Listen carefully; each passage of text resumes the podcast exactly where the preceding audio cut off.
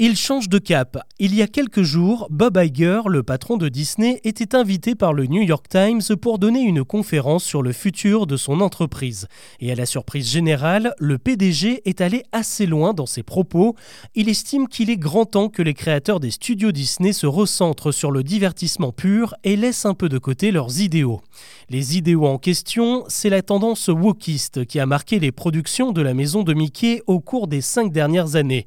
Au départ, il y avait la volonté d'accorder enfin une place aux minorités, qu'elles soient ethniques, LGBT ou simplement d'ordre esthétique, dans un élan de body positivisme. C'est ce qui a donné un premier baiser lesbien dans le dernier Star Wars, une petite sirène à la peau noire dans l'adaptation en images réelles ou un casting façon pub Benetton dans le film Marvel Les Éternels. Certains ont applaudi, d'autres ont détesté. Et petit à petit, l'écart entre les deux camps s'est creusé. Les plus inclusifs estiment que Disney n'en fait pas assez et les plus réactionnaires trouvent que la firme dépasse les bornes. En fait, Disney se retrouve désormais écartelé et ne plaît plus à personne.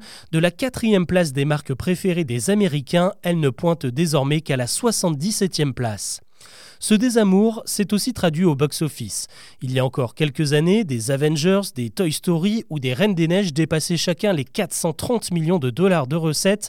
Aujourd'hui, c'est la débandade, à peine 214 millions pour le dernier Ant-Man, 96 millions pour le film d'animation Encanto et un ridicule 37 millions de recettes pour Avalonia et son premier personnage ouvertement homosexuel.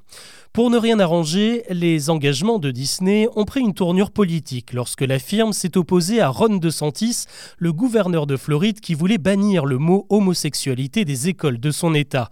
Ce face-à-face -a, fini de ternir l'image du studio qui visiblement ne se contentait plus d'amuser la galerie avec ses films, beaucoup y ont vu une entreprise de propagande idéologique.